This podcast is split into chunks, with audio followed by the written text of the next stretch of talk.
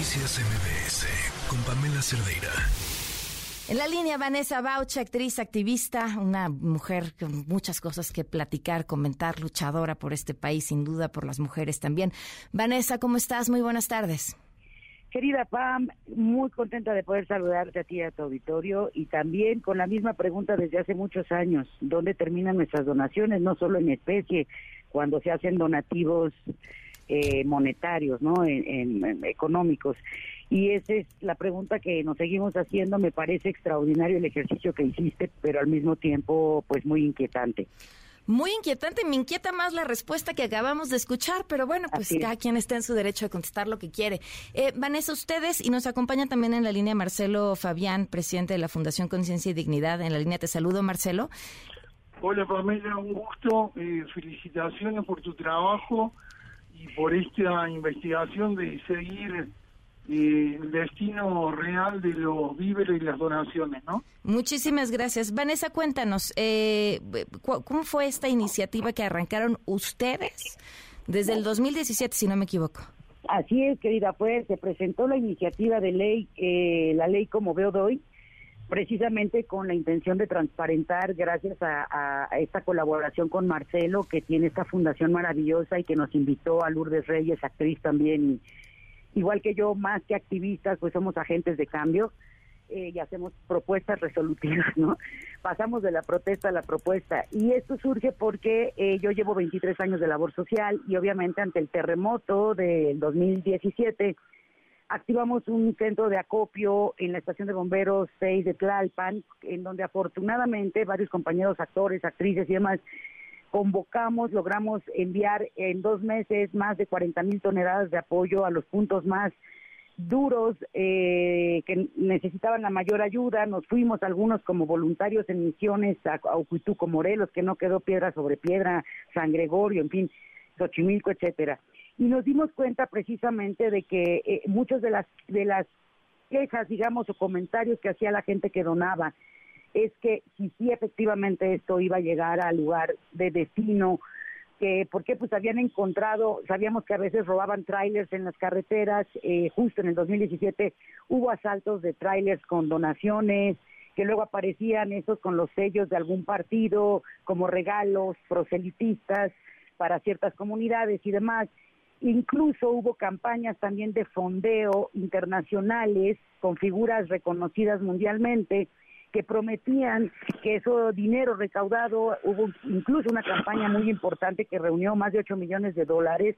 Nos invitaron a una reunión en donde se supone que planteaban cómo era que se iba a continuar con este proyecto de reconstrucción y cuando hicimos las preguntas incómodas de cómo se iban a transparentar ese, e, esos recursos, cómo podemos garantizar y ofrecerle a la ciudadanía que no se va a lucrar maliciosamente ni con el dolor de la gente ni con su buena voluntad, pues ahí es donde empezaron los problemas, ¿no? Es donde te empiezan a echar miradas feas, se pone la gente nerviosa y como ya escuchamos, pues de pronto no hay respuestas claras y concretas que den certeza a la ciudadanía de, de pues de estas acciones, donde terminan dónde termina la buena voluntad y dónde está eh, pues esta eh, capacidad para poder implementar y ahora con estas nuevas tecnologías, pues eh, plataformas que permitan tener una transparencia puntual de esto, que fue lo que se planteó. Ahí Marcelo nos invita y a ser embajadoras de, de, este, de este proyecto y se presenta en la Cámara de Diputados que él ya se podrá ampliar cómo surge ya esta propuesta como iniciativa de ley, como veo hoy, y cómo fue que se presentó y qué fue lo que nos dijeron. Exacto, ¿qué fue lo que pasó? ¿En qué acabó, Marcelo? Mira, en realidad era una idea que yo traía como el 2013 cuando eh, sucedió un huracán ahí que arrasó Cancún. Eh, y yo veía que los primeros que salen todas las veces a ofrecer sus cuentas son los bancos para los donativos y nadie sabe qué hacen los bancos con esos donativos. Entonces yo creo que lo tuyo es muy importante porque pues, si en todos los casos le pusieran rastreadores a las donaciones, hmm, no, pues no. Eh, yo creo que en la mayoría de los casos se encontrarían situaciones como la que está pudiendo comprobar vos. Entonces, frente a una tragedia y una desgracia, el panorama real es que por un lado en un plato de la balanza tenés una solidaridad así descomunal de los mexicanos que donan algunos hasta lo que no tienen y por otro lado en otro plato de la balanza tenés un montón de vivos que, que son como cuervos y se aprovechan de la desgracia ajena.